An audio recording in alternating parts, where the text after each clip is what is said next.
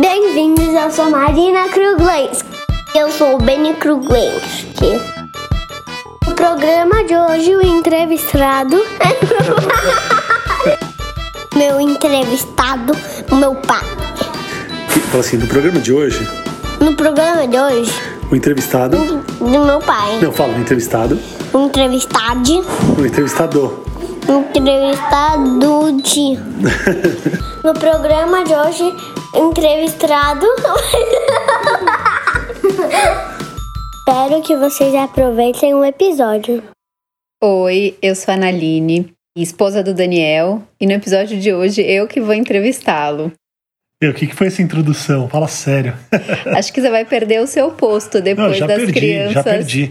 Eu pensei em abrir uma votação. E aí, pessoal, quem que vocês preferem? Eu ou as crianças? Mas acho que eu já perdi, né? E eu fui colocada num lugar difícil aqui, porque depois de você fazer o ano inteiro de entrevistas, tô me sentindo bastante desafiada a te entrevistar. Não, mas vai ser bom. Eu vou tentar não assumir o papel do entrevistador, porque esse ano eu fiz muito disso. Mas pode assumir, me ajuda aqui pra gente fazer um episódio bem legal. E até para começar, eu acho legal a gente contar um pouco, né? Você contar um pouquinho de como é que surgiu essa ideia do podcast, que vai comemorar agora exatamente um ano. E eu me lembro, né, no ano passado, de toda a parte de planejamento, gravações, e eu queria que você contasse para o pessoal da onde que surgiu essa ideia e como é que foi aí todo esse processo. Legal, até gostoso reviver essa sensação. Eu lembro, eu sempre tive vontade de fazer um programa de entrevistas com médicos e não médicos, mas não para falar sobre a pessoa em si. Então, eu não faço uma reportagem sobre o entrevistado. Eu tento trazer alguém que possa trazer algum benefício pra gente que tá ouvindo, Pra mim também. Então, eu falo, até costumo brincar que o podcast é uma consultoria grátis. Então, eu trago a pessoa e eu pergunto coisas, dúvidas que eu tenho também no meu consultório. Então você lembra, né, Ná? Eu sempre quis fazer um programa de entrevistas. A gente até pensou, "Ah, eu vou fazer um programa de entrevistas no YouTube. A gente chegou a pensar em comprar o material todo. E aí, de repente, a gente começou a pivotar para o podcast, que envolvia muito menos material, acho que muito menos trabalho. Poderia até gravar à distância com as pessoas. Embora no começo a gente pegou um estúdio para gravar. Então eu lembro que era mais ou menos final do ano passado, quando a gente decidiu fazer, e eu sou meio assim, né, Ná? Eu decido, eu faço, mesmo sem planejar. Então, eu lembro que eu liguei para umas quatro pessoas antes de fechar o estúdio, isso aí era novembro, quase dezembro. É. Eu liguei para uns. Assim, eu pensei em algumas pessoas que dariam uma entrevista muito legal pra gente. Eu falei pra Ana, falei, ó, vou convidar essas pessoas e se eles toparem, eu fecho o estúdio. E a primeira pessoa que eu mandei mensagem foi o Dani, o Dani Minitentag, ele é vice-presidente da Microsoft, ele é amigo meu. E ele, ele fez a primeira entrevista do podcast que a gente lançou no dia 1 de janeiro do ano passado. Eu tava até no hotel com a minha família. Eu falei, ah, vamos colocar no ar. E coloquei, foi muito legal. Foi sobre a tecnologia. Ele é o segundo episódio mais ouvido do podcast do ano todo. Assim, foi um episódio muito atual. Se a gente ouve o episódio agora, ele foi dia 1 de janeiro, ele fala de coisas da pandemia sem ter pandemia sobre como a tecnologia ia influenciar a gente, como a gente ia fazer um teleatendimento, como a tecnologia ia ser democratizada. Então, eu lembro que foi muito legal. E foi assim, né? Eu falei com ele, falei com mais três, quatro pessoas, eles toparam, aí eu fechei no estúdio e a gente foi lá gravar, e no começo a gente gravava em temporadas, né? Então eu lembro que eu gravei os primeiros quatro episódios num dia, depois os outros quatro episódios no outro dia, e a gente foi soltando, foi liberando os episódios. Então, foi muito legal, assim. No começo era uma, uma aposta. Eu, eu falo que é uma brincadeira, mas na verdade é uma coisa que eu gosto muito de fazer, de me comunicar, de entrevistar. E, e desde sempre foi muito sério. Eu lembro que você fala, né, que foi muito rápido de você colocar no ar, mas ele já começou com muito profissionalismo. No começo até a gente tinha uma pessoa que gravava, então já começou, né, num estúdio de uma forma muito profissional mesmo, né, trazendo pessoas de super qualidade que pudessem agregar um conteúdo de valor. Então eu acredito que nunca foi um teste, né? Eu Não. lembro que a gente até pensava, vamos testar, vamos sentir se isso vai dar certo. E eu lembro que desde o começo para você é, não tinha a opção de não dar certo. Então você buscava as pessoas. Eu até quero falar um pouquinho sobre isso. Qual que é o seu critério, né? Como que você busca as pessoas que você vai trazer para entrevistar? Né? A partir de qual dor é sua, é das pessoas que te acompanham? Como é que você vai atrás dessas pessoas? Eu sempre tento convidar alguém que me inspire. Pode ser que eu não tenha a dor daquela pessoa, que aquela pessoa traz ou resolva, mas eu sei que alguém que está ouvindo tem essa dor. Então, o critério para eu convidar não é, não precisa ser amigo meu. Eu chamei várias pessoas que eu não conheço, mas que o trabalho dessas pessoas inspiravam alguém, ou me inspiravam, ou podiam Contribuir. contribuir com o consultório.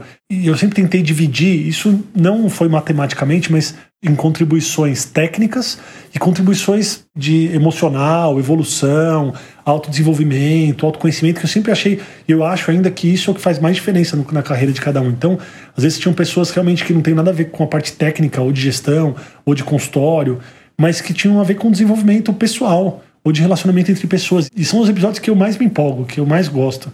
Embora eu queria, antes que eu esqueça, eu queria agradecer Queria agradecer realmente a cada um de vocês que ouve o podcast.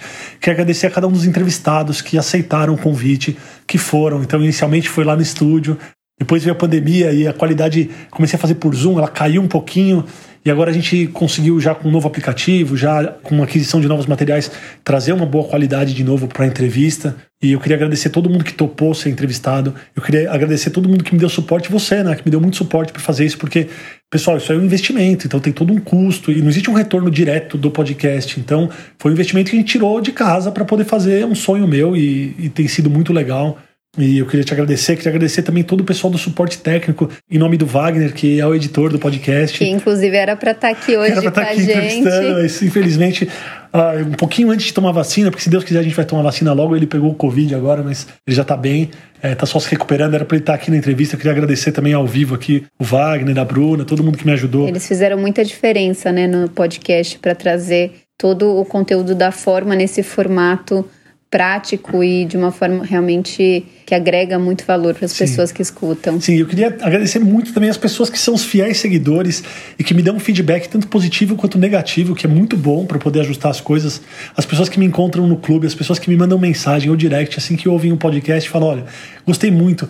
Gostei que você perguntou aquilo. Aquela hora eu achei que o entrevistado falou uma coisa nada a ver, mas você também falou o que eu estava pensando. Então é muito legal, pessoal. Vocês que estão ouvindo, saiba que no começo eu falava eu não sabia para quem eu tava falando. Hoje o meu microfone, ele tem rostos, né? Ele tem caras. Hoje eu falo, quando eu dou risada, eu sei que vocês estão rindo ali comigo, vocês estão chorando comigo, vocês estão nervosos comigo. E é muito legal poder falar para cada um de vocês. Eu realmente falo para cada um de vocês. Isso é muito bom, isso é muito gostoso. E até pegando esse gancho, eu vejo que você faz, né, com muito amor e você usufrui muito também, né, do que você aprende nessas entrevistas. Então, eu queria aproveitar e puxar isso um pouco. Quais foram as transformações? Quais foram os conteúdos que te impactaram? Tem alguma coisa que te marcou desse ano? É que foram muitas entrevistas. Depois o pessoal pode até dizer se eles querem que a gente faça uma retrospectiva, fale de algum episódio, de repente comentar alguma coisa. Mas agora, assim, de uma forma, um overview de tudo que aconteceu. Quais foram as transformações? O que, que te trouxe aí de aprendizados? Eu sempre saio muito inspirado de todas as entrevistas. Eu, eu saio muito empolgado. Eu curto cada um dos entrevistados. Eu acho que não teve nenhuma entrevista que eu saí desanimado. Falei, ah, essa entrevista foi muito ruim. Todas eu gostei muito. Eu saí realmente transformado. E é legal porque uma coisa que aconteceu muito, que eu senti comigo, foi que, assim, eu sou um cara que gosto muito de comunicação, eu gosto muito do consultório e da relação médico-paciente, que são as coisas que eu trago pro podcast. Então, muitas vezes, o que aconteceu foi que o entrevistado, por ser muito especialista em uma outra área, ele trouxe para mim de uma maneira muito clara algo que eu fazia de uma maneira mais instintiva e que eu não entendia muito como era aquilo ou por que eu fazia aquilo. Então, por exemplo, no episódio da Carol, Carol Manciola, que falou de vendas, ela fala um monte de coisa de venda, de relação que você já pensa no consultório e as dificuldades que você já tem, mas ela coloca aquilo protocolar. Ó, esse momento é o momento que você tem dificuldade, porque você tem, você pensa desse jeito, você age daquele jeito. Episódio do Edmar Bula também, por exemplo, Sim. onde ele nem é médico, ele é CEO do, Grupo Croma, que é um grupo gigante de marketing. E ele vai lá e ele descreve os pacientes. Vai ter um paciente que é mais amável, um que é mais analítico, um que vai ser mais espontâneo. Foi muito legal. Então, assim, os episódios me inspiraram. O que eu tiro de aprendizado em relação aos episódios é que hoje eu consigo enxergar de uma maneira até um pouco mais técnica as coisas que acontecem no meu consultório. Então, isso, com certeza, da parte técnica eu aprendi muito. Hoje eu consigo identificar muito bem todos os padrões que acontecem no meu consultório. Por isso que eu consigo ajudar as pessoas também que têm alguma dificuldade nesse ponto. Então, isso tem sido muito legal. Da parte pessoal, de desenvolvimento pessoal, o podcast me ajudou muito a, a escutar, a respirar e a esperar. Porque eu sou um cara que gosto de falar, eu, eu falo rápido. eu tento me policiar a falar mais devagar. Então, o fato de me ouvir faz eu tentar falar mais devagar, embora quando eu me empolgue eu acelero mesmo. Então, até agora, até, até acelerando, mas eu tô me ouvindo mais. E o fato de entrevistar as pessoas, deixar as pessoas falar, para mim é muito difícil. Quando eu, eu ouço os primeiros programas, e agora mais os programas do final, eu vejo que eu consigo ficar muito mais tempo respirando, ouvindo o que a pessoa tem para dizer. Então, isso tem me ajudado muito, pessoalmente, sabe? E eu vi que você implementou várias coisas também. Isso foi muito legal ver coisas do episódio, às vezes coisas de comunicação e. É, assim, como o podcast é eminentemente prático, eu tento sempre implementar. E isso é muito legal, porque às vezes a gente ouve uma coisa, isso você também estuda bastante essa parte de desenvolvimento pessoal e também de atitudes, das coisas que a gente vê na internet. Muitas vezes a gente ouve alguma coisa numa palestra ou no podcast e a gente ouve e fala, ah, legal, e a gente não põe em prática. É como se a gente assistisse um programa de culinária e falasse, pô, legal, assistir aquele programa, Exato. faria daquele jeito. Mas a gente não faz. E todo mundo que pôs a mão na massa e que fez 10% do que eu vi no podcast me retornou transformado. Eu recebo várias mensagens, isso é muito legal. Inclusive de outras profissões, né? Muita gente que sim, comenta. Sim. E a pessoa fala, cara, Daniel, pus em prática aquilo, cara, foi muito legal, muito obrigado. E eu comecei a, não me assustar, mas eu comecei a sentir o impacto do podcast do meio do ano para cá, quando as pessoas começaram a colocar em prática as coisas e me agradecer por algo que elas ouviram no podcast. Isso é muito legal. Eu acho que isso foi o que mais moveu, sabe? Né? Porque, cara, o investimento de tempo, o investimento de grana, o investimento. Mas tem um retorno que para mim é tão legal. Eu tava comentando até com uma amiga minha esses dias lá no Einstein, quando eu tava almoçando. Eu falei para ela, eu falei, eu sempre me imaginei dando uma palestra. Eu gosto de dar palestra. Mas eu nunca me imaginei num congresso de gastro falando sobre os tipos de hernia inguinal ou a técnica para fazer refluxo. Nunca me imaginei dando esse tipo de palestra, mas eu sempre quis ajudar as pessoas. Então, quando eu fui preceptor, quando eu era residente, eu tentava ajudar os internos e tal. E eu, eu sempre quis fazer alguma coisa para ajudar alguém da profissão. E eu nunca imaginei que ia ser isso. E foi uma coisa que me completou, sabe? Então hoje, quando eu vou dar uma palestra para falar sobre isso, ou quando eu faço um podcast, eu me sinto completo. Eu tô ajudando alguém da minha profissão, qual que eu sei, qual que eu estudo diariamente. Então eu leio muito, é, até para trazer as pessoas, né? É um processo quase que criativo de você entender. Sim. Entender momentos, processos dessas pessoas que você traz.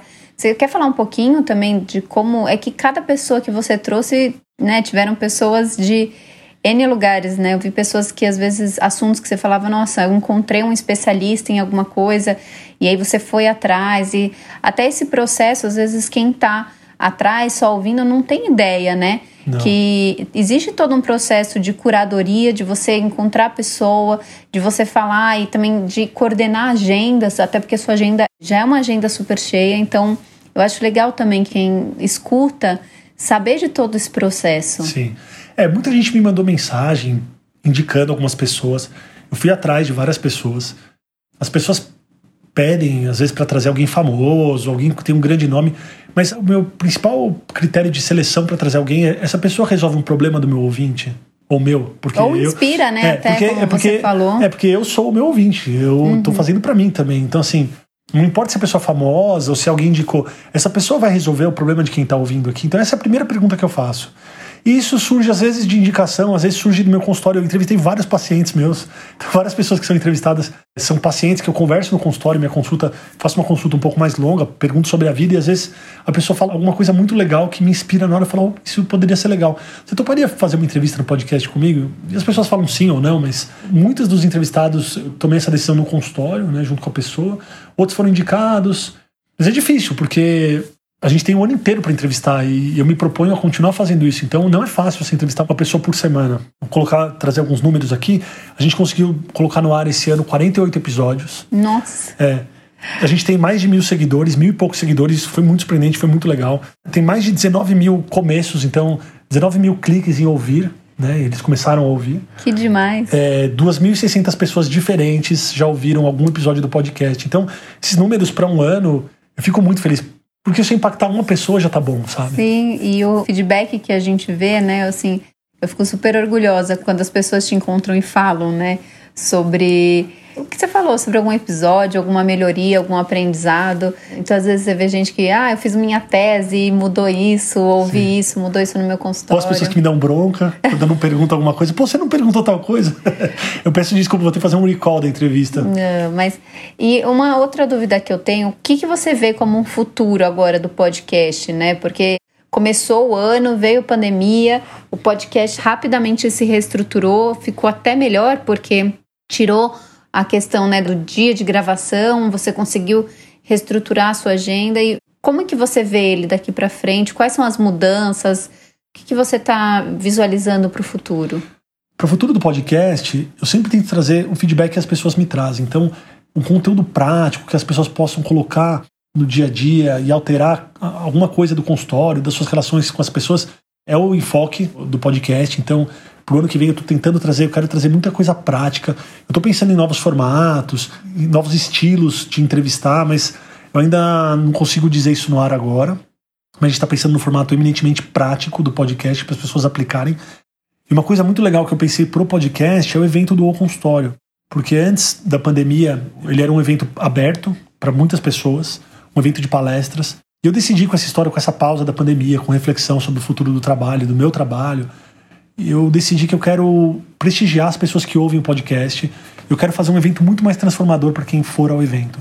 Então, eu decidi que eu vou fazer um evento para no máximo 30 pessoas, o evento do ano que vem, né, do primeiro semestre do ano que vem. A data certinha a gente ainda não sabe, porque eu estou esperando a história da vacina, eu quero que seja com total segurança. E eu quero restringir o número de pessoas para 30 pessoas.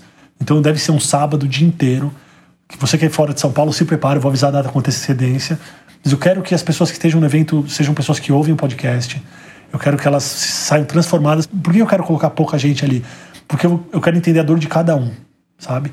Então, o novo evento do consultório vai ser um evento muito transformador. A pessoa vai sair de lá com um business plan, assim, ó, saindo do evento. Vai ser um evento que vai acelerar em muitos anos o crescimento da pessoa em um dia que ela vai passar com a gente.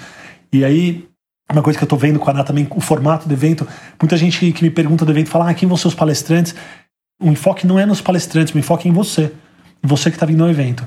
Então, muito provavelmente, vocês vão passar o dia comigo e com a Naline e com um ou outro palestrante que eu acho que talvez seja importante para algum ponto do crescimento dessas pessoas que estiverem lá. E a gente vai fazer um dia incrível, muito transformador. Então, esse vai ser o novo evento do consultório que eu citei tanto aí. Olha, se preparem, o novo evento do consultório é isso. O novo evento do consultório para 30 pessoas e muito transformador. Fora que o fato de ser presencial vai ser muito legal, né? Esse muito, retorno, porque muito. Eu sou uma pessoa que eu sempre gostei desses eventos presenciais e teve até algum momento que me senti saturada e hoje em dia eu sinto falta porque eu vejo que às vezes esses momentos eles são pontos chave de uma mudança, né? Claro que eu acho que a gente ainda pode pensar também nesse modelo depois para um futuro online, mas eu estou muito animada com esse presencial, com pouca gente e com uma grande transformação. Estou muito animado também. É, no online, agora durante a pandemia, eu acabei fazendo as mentorias online. São muito transformadoras. É um a um ali. Tem uma mentoria em grupo, que também é muito transformadora para o grupo. O grupo, no máximo, teve cinco pessoas, então é um grupo menor. Mas eu sinto que se eu fizesse para 30 pessoas, fazer um negócio maior, ele, talvez eu preferia que fosse presencial. Então, o novo evento vai ser muito legal fazer presencial e, e o que você falou também vai ter esse sentimento de retorno, sabe? De retorno à nossa vida presencial. É, é, são formatos, né? Cada um tem um formato diferente, são abordagens diferentes. E é legal ver isso, porque no final, né, quando a gente fala em futuro do podcast, na verdade já é agora, né? O futuro já está acontecendo, ele já foi se reestruturando. E eu imagino que cada vez mais, com novos episódios, e é legal quando as pessoas também trazem esse feedback, porque é a partir dele que a gente consegue também dar direção e fazer algo muito mais assertivo. Sim. Para a gente terminar, Dani, eu queria que você trouxesse uma mensagem, algo que você gostaria de passar para todo mundo que estiver ouvindo o podcast, seja profissional ou não da área da saúde, mas que, principalmente depois de um ano tão diferente, tão desafiador, qual o recado que você gostaria de deixar? É, vamos lá, difícil, mas as pessoas que ouvem o podcast, elas querem uma transformação, elas querem um crescimento, elas querem uma mudança. E eu vejo nas pessoas que têm essa transformação, que têm essa mudança, vejo um ponto em comum. São as pessoas que assumem as rédeas da própria vida, sabe? Aquele negócio de locus interno, locus externo, vocês que me ouvem, vocês já devem ter ouvido falar disso, mas você pode deixar o controle da sua vida na mão das outras pessoas, seria um locus externo de controle. E aí tudo que acontece de bom ou de ruim para você a responsabilidade ou a culpa é dos outros. E você pode ter o locus interno de controle, onde você assume as rédeas de tudo que acontece para você. Então, as coisas que dão errado, você vai assumir que você errou e você vai aprender com esses erros, e as coisas que dão certo, você vai se parabenizar e com certeza você vai crescer. Então, eu queria que vocês assumissem o controle da vida de vocês, da carreira de vocês, da casa de vocês, dos relacionamentos de vocês. Se a gente puder melhorar um pouquinho em cada um desses pontos e se perguntando como que eu posso melhorar aqui. Isso faz total diferença e isso faz com que a gente cresça. Então, pessoal, assumir as rédeas da própria vida. Tá bom? Eu acho que esse é o desejo que eu tenho de ano novo. Nossa. Aproveitar e desejar, né? Feliz ano novo para vocês. Adorei esse recado. A gente fala muito sobre isso, locus externo, locus interno. Sim. E acho que você ser o protagonista, né, da sua vida, protagonista da sua história, faz com que você realmente tenha as rédeas mais na sua mão e independente do cenário externo. Sim, Muito bom. Sim. E vamos lá, né? Aproveitar para desejar. feliz ano novo. Um feliz ano novo para todos. Muita saúde, pessoal, muita alegria, paz, felicidade, crescimento, coisas boas para todo mundo. Que a gente possa se ouvir e se falar o ano todo. E é isso. Muitos novos aprendizados e muitas trocas. Como é que vai terminar o episódio com as crianças também? Não sei. vamos, ver, vamos deixar Acho, surpresa. É, mas eu vou deixar para você, que eu, eu que fui entrevistar, mas eu vou deixar para o entrevistado finalizar. Eu vou finalizar igual sempre. Obrigado por você que está ouvindo o podcast. Se você gostou, curte, compartilha o episódio. Mas na verdade eu queria que terminasse com as crianças. Vamos dar um jeito de terminar com eles. Tá bom. Tchau, pessoal. Feliz ano novo. Feliz ano novo. Tchau, pessoal. Tchau, pessoal. Feliz ano novo!